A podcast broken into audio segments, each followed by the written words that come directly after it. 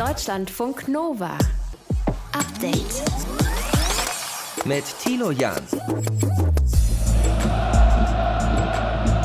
Ja, diesen Sommer wird in München gekickt und damit grüßt euch zum Update-Podcast an diesem Freitag. Die UEFA hat heute bestätigt, München soll Austragungsort bleiben für die Fußball-Europameisterschaft. Deutschland gegen Frankreich, Deutschland gegen Portugal und Deutschland gegen Ungarn. Die drei Spiele wird es also in diesem Sommer dort geben. Für vielleicht 14.500 Menschen im Stadion. Wie kommt es trotz Pandemie zu dieser Entscheidung?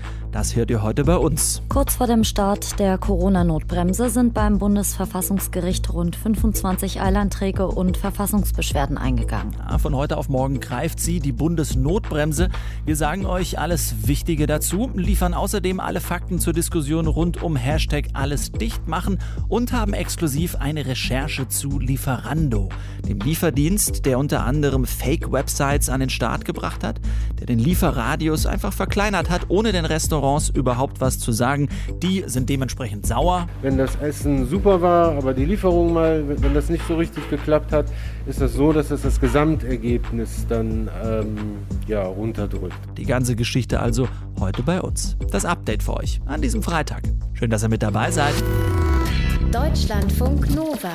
Und wieder ein neues Wort, Bundesnotbremse. Ab morgen gelten also bundesweit schärfere Corona-Maßnahmen, nachdem gestern das neue Infektionsschutzgesetz den Bundesrat passiert hat und von Bundespräsident Frank-Walter Steinmeier unterzeichnet worden ist, ist es nun mal soweit. Verena von Keitz aus unserem Team hat den Überblick für uns, was da wie ab morgen gilt. Fangen wir mal mit den Ausgangssperren an. Die sind ja das, was uns alle am meisten so mehr oder weniger umtreibt, ne? Ja, und die sind in der jetzigen Bundesnotbremse tatsächlich etwas milder ausgefallen als eigentlich geplant. Die gelten jetzt, wenn drei Tage hintereinander die sieben Tage Inzidenz bei über 100 liegt. Und zwar von 10 Uhr abends bis 5 Uhr morgens mit einer Reihe von Ausnahmen, über die schon viel gesprochen wurde. Also wenn du triftige Gründe hast, zum Beispiel weil du spät arbeiten musst oder jemanden versorgen musst, der oder die Hilfe braucht. Oder mit dem Hund raus musst. Genau, das ist auch äh, eine explizite Ausnahme. Vor allem darfst du dich aber auch zwischen 22 Uhr und Mitternacht alleine draußen bewegen. Mhm. Das ist nicht näher definiert, finde ich eigentlich ganz spannend. Äh, deshalb dürfte da nicht nur spazieren gehen und joggen drunter fallen, was wir jetzt in den letzten Tagen schon gehört haben, sondern zum Beispiel eigentlich auch Fahrradfahren und Inlineskaten. Zum Oder Beispiel, zum Beispiel im T-Rex-Kostüm durch die Straße laufen, wie diese Woche gesehen. ja, genau, war die Meldung neulich jemand in Mülheim an der Ruhr nachts draußen rumgelaufen von der Polizei nach Hause geschickt worden.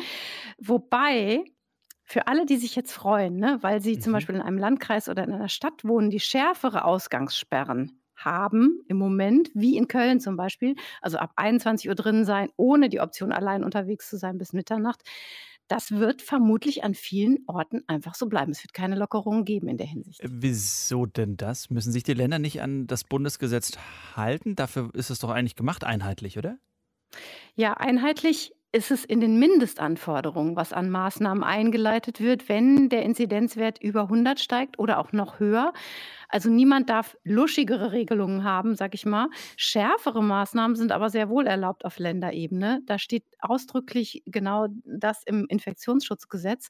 Und so hat etwa der Hamburger Bürgermeister Tschentscher äh, ganz klar gesagt, in Hamburg wird alles weiterhin so hart gefahren wie bisher und nicht durch die Bundesnotbremse aufgeweicht. Okay fröhliches Durcheinander. Ich finde auch irgendwie konsequent, dass es dabei bleibt. Dass es jetzt nicht plötzlich dann einheitlich ist, das wäre ja was zu verstehen. Was ist, wenn ich mir die Haare raufe und dann äh, aber mitbekomme, sieht nicht so gut aus, ich will zum Friseur am nächsten Tag? Geht das? Also ja, das, das kannst du mit FFP2-Maske und mit negativem aktuellen Corona-Test. Fußpflege geht übrigens auch mit den gleichen Auflagen wie bei den FriseurInnen. Aber sonst ist es tatsächlich schlecht mit körpernahen Dienstleistungen, außer wenn sie medizinisch nötig sind. Und mhm. ähm, wenn wir jetzt nochmal aufs Shoppen gucken, da gibt es die Regel, zwischen der Inzidenz von 100 bis 150 können Geschäfte Click and Meet anbieten, also Termin vereinbaren und dann hingehen. Wenn die Inzidenz aber über 150 kommt, dann ist nur noch Click and Collect möglich, also bestellen und abholen vor Ort. Wie sieht es mit Freizeitbeschäftigung aus? Ah, mau, sag ich mal. Mhm. Kultureinrichtungen, Theater, Museen, Kinos müssen alle schließen, außer den Autos, Autokinos, das ist ja so schön. Theoretisch dürften Zoos und sowas wie botanische Gärten ihre Außengelände öffnen.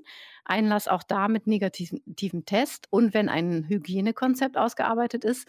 Aber auch hier hängt es davon ab, ob dein Landkreis oder deine Stadt nicht sagt, oh, wollen wir nicht, mhm. wollen wir härter machen, bleibt alles zu. Aber äh, wir können ja schon mal festhalten, es äh, läuft darauf hinaus, dass man sich eben ganz genau informieren muss, wo wohnt man, wie ist die aktuelle Inzidenzlage und aufgrund dessen geht was oder geht eben nichts, ja? Genau, es ist eigentlich ein bisschen wie gehabt. Ähm, es gilt alles sozusagen äh, vor Ort. Du musst dann halt schauen. Und interessant auch, was an Maßnahmen vor Ort gilt, wenn die Inzidenz unter 100 kommt. Auch da haben die Länder und Kommunen freie Hand und können selbst entscheiden. Mhm. Was hat das Ganze für eine Perspektive? Wie lang soll diese Notbremse gelten? Die soll gelten bis maximal zum 30. Juni, aber es könnte sein, dass sich auch bald schon wieder was ändert. Seit gestern sind, haben wir eben schon gehört, nämlich so um die 25 Eilanträge und Verfassungsbeschwerden beim Bundesverfassungsgericht in Karlsruhe eingegangen, die sich gegen das verschärfte Infektionsschutzgesetz richten. Und ein Gerichtssprecher sagte heute Nachmittag, es würden auch laufend mehr. Also da bleibt noch was abzuwarten. Heute Nacht, 0 Uhr, tritt die sogenannte Bundesnotbremse in Kraft mit schärferen Maßnahmen in vielen Teilen von Deutschland um die dritte Welle in der Corona-Pandemie einzudämmen. Informationen waren das von Verena von Keitz aus unserem Team. Deutschlandfunk Nova. Update. Man kann sich das momentan kaum vorstellen. Jeden Tag gibt es in dieser Pandemie tausende Neuinfektionen. Wir sitzen viel zu Hause, dürfen uns nicht mal mit dem Freundeskreis im Park treffen. Aber in sieben Wochen soll in Europa eine Fußball-EM stattfinden, auch hier in Deutschland und das vermutlich mit Publikum. Aglaya Dane aus der Deutschlandfunk Nova Nachrichtenredaktion. Aglaya, es gab dazu heute eine Entscheidung. Genau, die UEFA, das ist ja Europä der Europäische Fußballverband, der hat entschieden, es wird Spiele in München geben. Dieses Jahr findet die Fußball-EM der Männer ja in mehreren Ländern statt, also in England, in Spanien, Italien, auch Aserbaidschan ist dabei, Ungarn und so weiter. Und für Deutschland ist eben München der Austragungsort. Aber wegen der Pandemie hat es da zuletzt große Diskussionen gegeben zwischen der UEFA und äh, den Behörden in Bayern. Also eben, kann das überhaupt so stattfinden? Kann Publikum ins Stadion? Und wenn ja, wie viel? Und heute gab es die Entscheidung der UEFA, ja, München bleibt Austragungsort. Es wird dort wie geplant drei Gruppenspiele geben. Das sind Spiele der deutschen Nationalmannschaft und ein Viertelfinalspiel. Hm. Und das werden dann keine Geisterspiele, wie sie aktuell in der Bundesliga stattfinden, sondern Spiele mit richtig Publikum, ne? Vermutlich, muss man sagen. Also die hm. UEFA, die geht davon aus, die spricht von mindestens 14.500 Menschen in der Allianz Arena. Das wäre dann ungefähr jeder fünfte Platz, der da besetzt wäre. Und es wurde heute auch in vielen Medien berichtet, dass Behörden in München und auch dass der Freistaat Bayern was diese Zahl angeht, Garantien gegeben haben. Aber eine Deutschlandfunk-Kollegin hat darüber mit Münchens Oberbürgermeister Dieter Reiter gesprochen von der SPD. Und der hat gesagt, solche Garantien, wie da behauptet werden, also die gab es nicht und die wird es auch nicht geben. Wie soll ich denn meinen Bürgerinnen und Bürgern erklären, dass wir jetzt garantieren, dass im Juni zigtausend Zuschauer zu einem Fußballspiel gehen? Gleichzeitig sind meine Schulen zu, meine Kitas zu, die Gastronomie ist zu, der Einzelhandel ist zu. Das, das, das passt nicht zusammen in, in der Normalität, weil ich kann dem Einzelhandel und der Gastronomie derzeit keinerlei Garantien abgeben, wann sie denn wieder öffnen dürfen. Also Reiter sagt, ne, ob und wie viele Menschen ins Stadion kommen, das hängt von der Infektionslage ab. Das soll wirklich kurz vorher entschieden werden. Also vermutlich erst im Juni. Und generell, wenn es dann ZuschauerInnen gibt, dann wird es strenge Regeln geben, die man halt kennt. Maskenpflicht, kein Catering. Diskutiert wird auch, ob alle, die rein wollen, einen negativen Corona-Test vorweisen müssen und auch, ob Geimpfte Vortritt haben. Mhm. Aber bei der ganzen Sache geht es ja sicherlich nicht nur darum, die Leute im Stadion so sicher wie möglich zu haben. Da hat man ja freien Himmel, da mag das vielleicht noch gehen. Es geht ja auch um die Anfahrt zum Stadion, da kann man mhm. sich ja auch anstecken. Ja, da sagt der Oberbürgermeister von München, dass er da kein besonders hohes Risiko sieht. Bleiben wir bei den 14.500 Zuschauern. Da gibt es in München schon äh, zur Rush-Hour Zeiten, da sind mehr als 14.500 Menschen in der U-Bahn. Also das ist, das ist kein Maßstab, denke ich mal ganz ehrlich. Im Übrigen wissen wir ja auch, dass die Allianz Arena ein großes Parkhaus hat und dass Menschen jetzt zu den jetzigen Fußballspielen auch wenn es ökologisch nicht mein Wunschtraum ist, sehr viel mit den Kraftfahrzeugen kommen. Und er sagt, was den Eintritt ins Stadion angeht, ne, dass da jetzt nicht so super lange Schlangen entstehen sollen oder so, das könnte man ja über die Eintrittskarten lösen. Also, dass es dann eben einige ZuschauerInnen gibt, die früher kommen und andere später in Etappen. Okay, jetzt gibt es aber eine Pandemie nicht nur in äh, Deutschland. Wie sieht es denn äh, in den anderen Städten, in den anderen Austragungsorten aus mit Infektionsschutz? Sehr unterschiedlich. Also zwei Städte, wo es ursprünglich auch Spiele geben sollte, die hat die UEFA jetzt von der Liste gestrichen. Das sind Dublin und Bilbao. Da konnten oder wollten die Behörden keine Zusagen machen, was das Publikum angeht, vermutlich. Ähm, deshalb werden äh, die Spiele, die dort geplant waren, verlegt. Also zum einen nach St. Petersburg in Russland und nach Sevilla in Spanien und ein Achtelfinalspiel geht nach London. In all den übrig gebliebenen Austragungsorten gibt es offenbar Zusagen, dass Zuschauerinnen und Zuschauer ins Stadion dürfen. Die Anzahl ist da unterschiedlich, von denen da gesprochen wird. Ungarn will sogar volle Ränge in dem Stadion in Budapest und auch das Finale in London. Da soll das Stadion, so die Pläne jetzt, komplett ausgelastet sein. In sieben Wochen soll die Fußball-Europameisterschaft beginnen. Auch in München soll es Spiele geben, möglicherweise mit Publikum, wie wir gerade gehört haben, von Aglaya Dane aus unserer Nachrichtenredaktion. Deutschlandfunk Nova. Update. Jawohl, schön ins Wochenende eincouchen, ist heute Abend angesagt. Vielleicht mit Essen auf dem Sofa, Lieferdienst-App auf und dann bestellen wir. Das sind wir ja alle mehr oder weniger jetzt gewohnt äh, oder können wir auch, weil die Pandemie uns das gelehrt hat. Statistisch gesehen landen viele Bestellungen dann beim Lieferdienst Lieferando. Das wäre jetzt nicht weiter schlimm, wenn Lieferando anständig mit seinen Partnerrestaurants umgehen würde, aber da gibt es anscheinend Probleme. Deutschlandfunk Nova Reporter Stefan Beuting hat dazu die letzten drei Monate recherchiert Stefan. Wer regt sich da auf? Also ich kann dir von zwei Restaurants erzählen, Thilo, die gerade irritiert sind von ihrem sogenannten Lieferpartner und die mir ihre Geschichte erzählt haben. Es geht mhm. im Wesentlichen um drei Dinge. Es geht um den Lieferradius, es geht um die Auffindbarkeit im Netz und es geht um Bewertungen. Mhm. Was sind das genau für Restaurants? Das eine ist eine Pizzeria, das andere ist ein Laden für orientalische Spezialitäten. Ich gehe da jetzt nicht mehr ins Detail, weil die wollten zwar über ihre Probleme sprechen, die wollten sich aber nicht erkenntlich zeigen, um es sich nicht mit Lieferando zu verscherzen. Daher nennen wir die beiden hier im Stück John und Eunice. Na gut, kann man verstehen. Jetzt hast du gerade schon von Lieferradius gesprochen. Was ist da los? Ja, stell dir das so vor. In Johns Pizzeria klingelt vor einigen Monaten das Telefon. Stammkunde ist äh, besorgt und fragt, warum lieferst du nicht mehr zu mir? Und John, der versteht in dem Moment nur Bahnhof. Ja, es gab keine Informationen darüber, dass äh, der Radius verkleinert wurde ums Lokal herum. Hast du denn herausgefunden, warum das so ist oder woran das liegt? Also erst hieß es bei der Lieferando-Pressestelle kurzfristige Reduzierung. Kannst du dir so vorstellen, wenn du in einem Moment zu viele Bestellungen hast und zu wenig Fahrer, dann verkleinern die den Lieferradius. Das kannten die schon. Also kurzfristige Änderungen ganz im Sinne der Kundinnen und Kunden. Das sagt Lieferando. Aber das passte eigentlich überhaupt nicht zu den Erfahrungen meiner Gesprächspartner. Weil Lieferando den Lieferradius dauerhaft verkleinert hat? Genau, aber ohne eben seinen Partnern Bescheid zu sagen. Das erzählt mir Younes. Da hatten sich anscheinend irgendwie Änderungen ergeben, so konnte ich es mir nur erklären, aber die, wir wurden halt nicht in irgendeiner Form darüber informiert oder so. Also das heißt, im Endeffekt wussten wir davon gar nichts, dass auf einmal nicht mehr in ein Gebiet geliefert wurde, wo vorher halt noch hingeliefert wurde. Ja, das ist die Intransparenz auf Restaurantseite. Und auf Kundinnenseite sieht das dann so aus, dass du Nachrichten bekommst, wie zum Beispiel, dein Restaurant liefert nicht mehr zu dir. Schau doch mal, es gibt schöne Pizzerien ganz in deiner hm. Nähe. Oder Restaurant hat geschlossen. Das habe ich mal mit meinem Freund Andreas getestet. Ist momentan geschlossen. Ja, da schau ja. Ach, echt? Ja, und dann? Ja, war doch geöffnet. Das ist ja krass. Also was macht das äh, für die Restaurants aus? Je nachdem. Also Lieferando sagte mir, Verkleinerung des Radius um 300 Meter auf 1,5 Kilometer hätten sie gemacht. Das hieße für John, ich habe das mal nachgerechnet, 30 Prozent weniger KundInnen. Allerdings, er selber hat von seinem Kundenbetreuer gehört, neuer Radius ein Kilometer. Und das hieße minus 60 Prozent. Wie gesagt, ohne Bescheid zu sagen. Hm. Jetzt hast du aber auch gerade von Auffindbarkeit im Netz gesprochen. Was hat es damit auf sich? Ja, stell dir vor, du suchst genau dein Lieblingsrestaurant. Jetzt mhm. landest du auf einmal wie äh, durch Geisterhand auf einer Webseite, die der anderen täuschend ähnlich sieht, aber nicht vom Restaurant ist, sondern von Lieferando.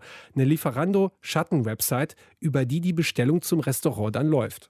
Das heißt, je nachdem, ob ich mein Smartphone oder ein Tablet oder mein äh, Notebook benutze, ist das unterschiedlich, aber meistens Lieferando und dann halt die, diese Google-Seite, die man kennt, ne, mit ja. den Bewertungen und so.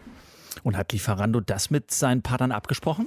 Äh, vielleicht ahnst du die Antwort. Ähm, nope. Das Problem daran, auch wenn Lieferando hier gar nicht liefert, also mehr so Vermittlerando ist, kassieren sie trotzdem nämlich 13 Prozent vom Restaurant für fast nichts. Also ich fasse mal zusammen, Radius eigenständig verkleinert, Schattenwebseiten an den Start gebracht, beides ohne die Partner jeweils zu informieren. Jetzt hast du aber noch was von Bewertung gesagt. Ja, die sind ja super wichtig für die Restaurants, gerade in der Pandemie. Und wenn ich auf der Lieferando-Website mir Junis Bewertung anschaue, dann hat der eine 4,7, 4,8. Das ist nicht schlecht. Er kann aber kaum besser werden, selbst wenn er eine 5 bekommt. Immer. Wieso, wieso nicht? Ja, Junis zeigt mir das. Er hat ja ganz oft Essen 5 Sterne, dann Lieferung 5, aber manchmal auch Lieferung nur 4. Wenn das Essen super war, aber die Lieferung mal, wenn das nicht so richtig geklappt hat, ist das so, dass es das Gesamtergebnis dann ähm, ja, runterdrückt. Liefert Lieferando mies, ne? dann senkt das den Notendurchschnitt für Younes. Und ähm, ja, Lieferando lenkt zusammen mit Google den Informationsfluss auf seine Schattenwebsites, um dann die Provision zu bekommen. Und ähm, ja, Lieferando verkleinert den Lieferradius. Das ist so der Stand. Ich glaube, das kann man ganz gut zusammenfassen, indem man sagt, das ist ähm, keine Partnerschaft, die auf Augenhöhe äh, ist einfach. Was äh, würdest du sagen? Wie fällt dein Fazit jetzt aus? Ja, also ich meine, wenn man Partnerschaft zwischen Lieferando und Restaurants sieht und die so schräg läuft, dann müssen wir eben als Kundinnen und Kunden unseren Lieblingsrestaurants gute Partner sein. Also genau schauen, ob ich auf den Originaldomains bin, sich nicht von irgendwelchen Lieferando-Nebelkerzen ablenken lassen, wie von wegen Restaurant hat zu oder sowas. Und Eunice und John sagen, ähm, anrufen ist super. Dann nämlich äh, bekommen die das Geld, die auch lecker kochen. Mhm. Und am Ende habe ich gelernt, Bequemlichkeit hat einfach ihren Preis. Irgendjemand zahlt den. Und es wäre doch einfach schön, wenn das nicht die sind, die in deinem Lieblingsrestaurant kochen ja, Selbstabholung Rules, würde ich sagen. Wie Lieferando sich zwischen KundInnen und Restaurants drängelt und was wir tun können, damit unsere Lieblingsrestaurants auch weiterhin überleben. Das hat Deutschlandfunk Nova Reporter Stefan Beuting für euch zusammengefasst. Er ist noch ein bisschen tiefer eingestiegen in die Materie. In einem längeren Feature könnt ihr das nachhören bei WDR 5. Deutschlandfunk Nova.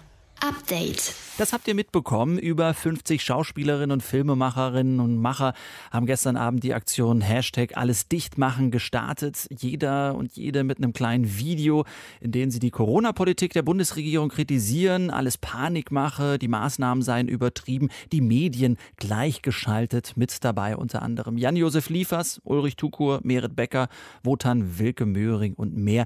Ironisch, ja, mehrdeutig. Die Homepage zur Aktion ist offline. Einige der Videos wurden auch schon vom YouTube-Kanal runtergelöscht.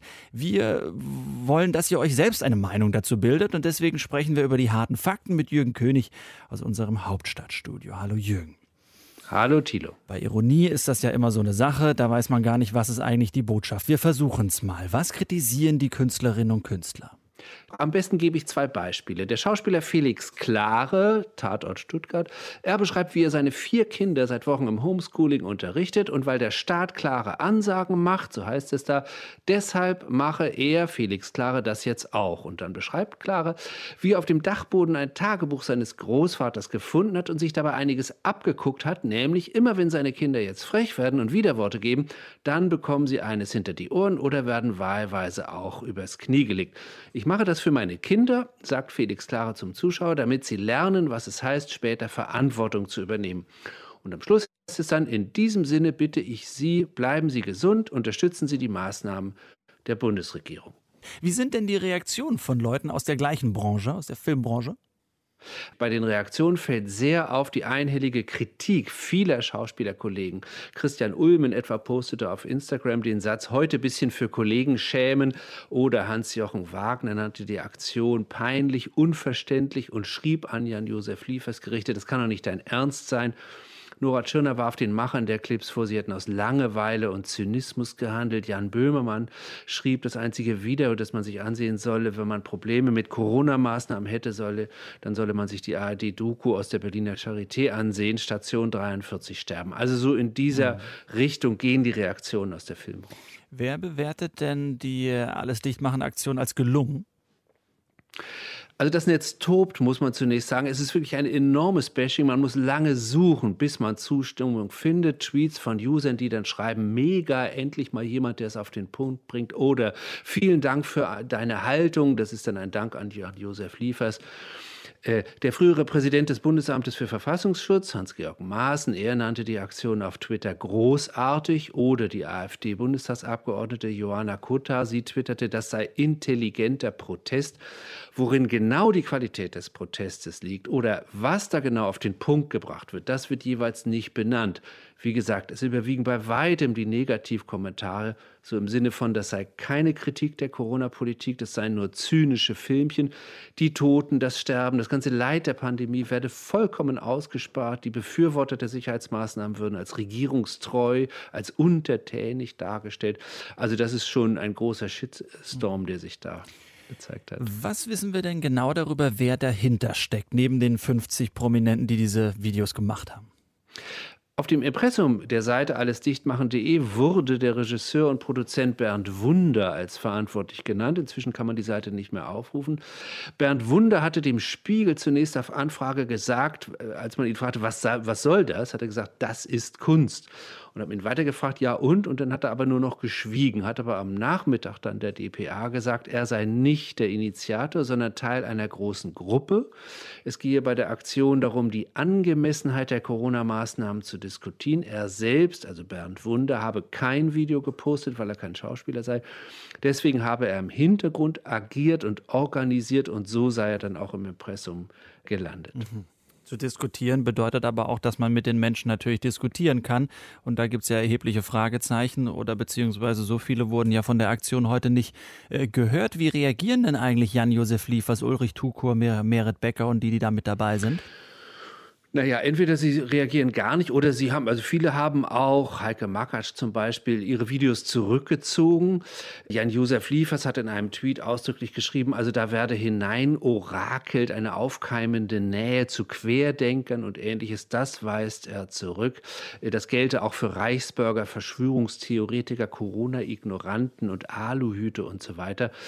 Also es ist mehr ein Rückzug, also es ist keine aktive Verteidigung. Ich könnte mir vorstellen, dass viele auch einfach überrascht waren von der Einhelligkeit dieser Kritik. Äh, nebenbei bemerkt, Jan-Josef Liefers wird heute Abend bei 3 nach 9 dabei sein, neben Armin Laschet im Übrigen. Also das wäre vielleicht ein schönes Programm zum Abend, eine schöne Diskussion zum Verhältnis von Kunst und Politik. Ich werde mir das ansehen. es wird heftig darüber diskutiert. Über die Videos auf jeden Fall rund um die Aktion Hashtag alles dicht machen.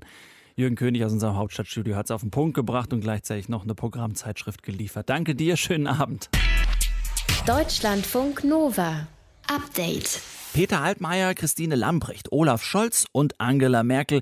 Die Gästeliste ist sehr hochrangig und prominent bei der Befragung im Wirecard-Untersuchungsausschuss. In diesem Ausschuss soll ja das Verhalten der Bundesregierung und der Behörden untersucht werden im Zusammenhang eben mit dem Skandal rund um den Zahlungsdienstleister Wirecard. Aber was kann so ein Untersuchungsausschuss am Ende dann wirklich bringen? Eine Anklage, ein Gerichtsverfahren, neue Gesetze? Darüber sprechen wir mit Theo Gers aus unserem Hauptstadtstudio, der im Wirecard-Untersuchungsausschuss für uns sitzt. Theo, fangen wir mal ganz allgemein an. Wie kommt so ein Untersuchungsausschuss eigentlich zustande? Thilo ganz platt gesagt, es passiert irgendwas, ein Skandal, nehmen wir Wirecard oder nehmen wir als zweites äh, die Geschichte mit der Pkw-Maut, wo der Verkehrsminister Andreas Scheuer da mal eben eine gute halbe Milliarde Euro in den Sand gesetzt hatte, weil er irgendwelche Verträge zu schnell unterschrieben hatte.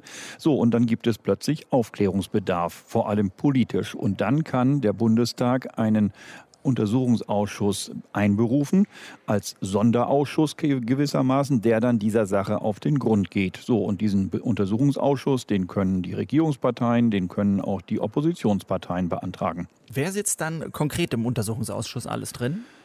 Also meistens ist ein Untersuchungsausschuss ein Unterausschuss des jeweiligen Fachausschusses, sodass dann eben da Abgeordnete sitzen, die sich auch sonst mit der fraglichen Materie auskennen. Also ich sage mal jetzt ein Beispiel.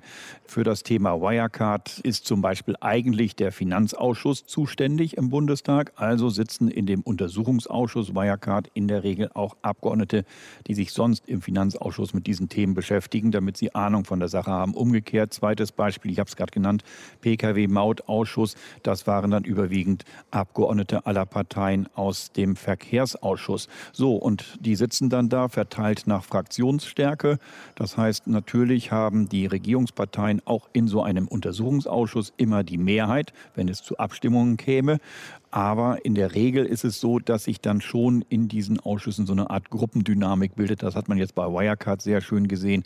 Also fraktionsübergreifend gab es hier gerade in diesem Ausschuss, so habe ich das eigentlich auch vorher noch nie erlebt, einen wirklichen Aufklärungswillen und den Willen, hier den Sachen auf den Grund zu gehen, damit man vielleicht auch Gesetze hinkriegt mhm. in Reaktion auf Wirecard, die das Ganze verhindern, dass sowas nicht normal passiert. Mhm. Also es geht ja eben um die Untersuchung eines speziellen Falls. Was kann dann dieser Ausschuss konkret tun, um Dinge herauszufinden? Also er hat schon Riesenmöglichkeiten, das muss man wirklich sagen. Er kann sämtliche Unterlagen anfordern von Ministerien, also Akten, aber auch zum Beispiel den E-Mail-Verkehr oder die SMS, äh, die sich Minister untereinander schicken. Ähm, er kann auch vertrauliche Dokumente anfordern. Er kann Gutachten anfertigen lassen und er kann im Grunde jeden als Zeugen einladen, also Politiker bis hinauf zu Ministern oder wie wir das heute hatten hier im Wirecard-Untersuchungsausschuss bis hinauf zur Kanzlerin. Es können einfache Beamte Leute sein, die vielleicht mal erzählen, wie es denn in der Praxis unten gelaufen ist. Es können Sachverständige sein, Wissenschaftler oder sogar, wie jetzt hier im Fall Wirecard, sogar mutmaßliche Täter. Wir hatten ja hier zum Beispiel auch Markus Braun, den früheren Vorstandschef von Wirecard, zur Vernehmung im Ausschuss. Der ist dann extra aus dem Untersuchungsgefängnis in München mit einem Gefangenentransport hier nach Berlin gebracht worden. Jetzt hast du schon gesagt, es könnte in der Tat sein, dass dann auch Gesetze erlassen werden aufgrund dieser Untersuchung. Äh, welche Konsequenzen haben denn die diese Ausschüsse? Naja, äh, direkt erstmal, dass man vielleicht herausbekommt, was ist wirklich passiert. Aber da muss man vielleicht auch noch so ein bisschen differenzieren, denn wenn ich gerade sagte, dass der Ausschuss so richtig viele Möglichkeiten hat, dann muss man, dann ist das das eine sozusagen in der Theorie, in der Praxis schälen sich dann natürlich äh, ganz bestimmte Fronten raus. Also wenn jetzt zum Beispiel in einem Untersuchungsausschuss ein Minister oder der Minister einer Partei besonders schlecht auszusehen droht, so wie das jetzt zum Beispiel bei Wirecard mit ähm, Olaf Scholz, dem SPD-Finanzminister und Kanzlerkandidaten ja der Fall ist, oder wie das bei, beim Mautausschuss mit Andreas Scheuer von der CSU der Fall war, dann ist es natürlich auch so, dass sich dann da Fronten herausstellen. Das heißt, Abgeordnete der eigenen Partei schützen den Kandidaten oder den Beschuldigten oder den, der möglicherweise schlecht aussehen kann, äh, schon, indem sie dann vielleicht auch entlastendere Fragen stellen, während zum Beispiel auch von der Opposition oder manchmal sogar auch vom Koalitionspartner der Minister dann so richtig erst auf den Grill gelegt wird. Also hier war das bei Wirecard sehr schön zu beobachten. Die SPD-Obleute im Ausschuss haben sich eher so vom Fragestil her betätigt, dass Olaf Scholz nichts zu befürchten hatte oder wenig. Und umso mehr haben dann die Abgeordneten von CDU, CSU, Linkspartei, Grüne und von der AfD und natürlich auch die FDP, die haben dann bei Olaf Scholz schon sehr viel nachgefragt und ihn wirklich auf den Grill gelegt, um es mal so zu sagen. Was ein Untersuchungsausschuss alles kann, darf und soll, das hat direkt aus Berlin unser Hauptstadtkorrespondent Theo Gers erklärt. Lieben Dank, Theo. Deutschlandfunk Nova. Update. Die Junge Union will die Amtszeit der künftigen BundskanzlerInnen auf drei Wahlperioden begrenzen. Ein Antrag dazu ist auch knapp durchgegangen. Die Kanzlerin findet das allerdings ein, Zitat, Eingriff in die Freiheit der Abgeordneten. Aber gut, andererseits ist sie auch durch im September. Wie sehr stresst es eigentlich Geist und Körper, wenn jemand über so einen langen Zeitraum wie jetzt zum Beispiel bei Kanzlerin Merkel, 16 Jahre so ein Spitzenamt ausführt. Magdalena Bienert aus unserem Deutschlandfunk Nova-Team hat sich heute mit dieser Frage etwas genauer beschäftigt für uns. Es ist doch logisch, wer jahrzehntelang an der Spitze eines Landes steht, der ist irrem Stress ausgesetzt. Manche stecken den mehr, andere weniger gut weg. Die Kanzlerin kommt angeblich mit recht wenig Schlaf aus. Gut für sie, denn man munkelt, sie habe mitunter eine 140-Stunden-Woche. Hinzu kommt, diese, ihre letzte Amtszeit, ist alles andere als ein Zuckerschlecken. Christian von Sikorski ist Professor für politische Psychologie und sagt, die Stunden, die man schlafen kann, die Belastungen, die man über den Tag hat, Reisen, ähm, Weiterreisen, all das wirkt sich physisch und äh, eben psychisch äh, natürlich aus. Jetzt kommt es aber immer natürlich dann darauf an, in was für Zeiten man gerade lebt. Also beispielsweise äh, gibt es eine Krise, die die es zu bewältigen gilt. Dann nehmen natürlich Belastungen durch diesen situationalen Umstand nochmal äh, unter Umständen drastisch zu. Einen Leibarzt hat die Kanzlerin nicht, aber jeder Veranstalter wird hierzulande vom Bundeskriminalamt verpflichtet, einen Notarzt für sie bereitzustellen. Von den Stressfaktoren wie wenig Schlaf, anstrengende Flugreisen und unregelmäßigen Mahlzeiten mal abgesehen, bringt eine lange Amtszeit aber auch Routinen mit sich, die wiederum jemanden Unerfahrenen erstmal stressen würden. Bei längeren Amtszeiten äh, kann man ähm, an bestimmten Stellen sicherlich auch ja, so Lerneffekte, also nenne ich das mal, erzielen, dass man eben sagt, okay, mit dem ausländischen Kollegen äh, muss ich jetzt sozusagen mich nicht wieder neu vorstellen, weil ich kenne den schon, ich habe eine Beziehung aufgebaut aufgebaut, zudem äh, genauso zu den äh, entsprechenden Regierungen. Ich äh, kenne mich mit bestimmten Abläufen viel besser aus äh, und kann hierdurch sozusagen Ressourcen sparen, die stressen mich nicht mehr so. Wohingegen ein Politikneuling erstmal wahnsinnig viel zu verarbeiten hat. Dann ist das natürlich ein Schock. Ja? Also wenn Sie in so ein Amt kommen, ohne diesen Belastungen vorher schon einmal ausgesetzt gewesen zu sein. Und dann kommt es direkt so knüppeldick, äh, könnte man sagen. Und das macht natürlich schon etwas mit einem und, und stresst besonders. Insbesondere, weil es nicht nur diese, diese Neuerung ist, sondern weil sie halt eben auch diese Lerneffekte noch nicht hatten. Sollte also Annalena Baerbock von den Grünen Kanzlerin werden, wäre das also ihr erster Stresstest. Grundsätzlich seien PolitikerInnen heutzutage eh einem höheren Stresslevel ausgesetzt, seit es soziale Medien gibt, sagt Psychologe Christian von Sikorski. Sie stehen ständig in der Öffentlichkeit. Jedes Wort wird auf die Goldwaage gelegt, äh, jede Regung. Selbst wenn Sie sich im vermeintlich privaten Bereich dann öffentlich aufhalten, müssen Sie immer damit rechnen, dass jemand das Smartphone zückt und Sie fotografiert oder bestimmte Inhalte auf sozialen Medien landen. Also Sie stehen als Spitzenpolitiker natürlich ständig in der Öffentlichkeit.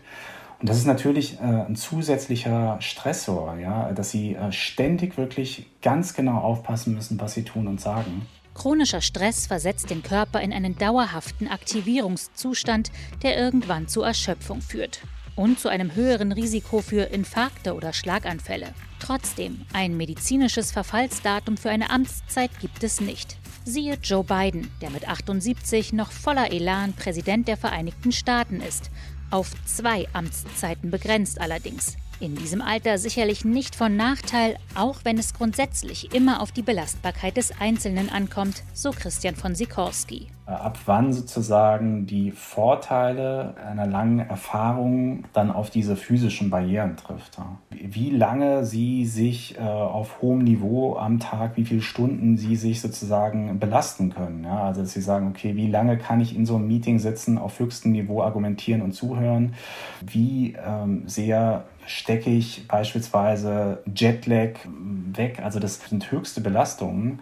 Und immer sozusagen auf den Punkt auch perfekt reagieren zu können, äh, das sind Stressoren, die kann man sich als normaler Mensch natürlich überhaupt gar nicht vorstellen. All das wird im hohen Alter natürlich viel, viel schwieriger, als, als wenn sie in der Mitte ihres Lebens stehen. Die Diskussion um eine zeitlich begrenzte Kanzlerschaft ist jedenfalls von der Jungen Union eröffnet. Deutschlandfunk Nova. Update. Montag bis Freitag, immer zwischen 18 und 20 Uhr. Mehr auf deutschlandfunknova.de.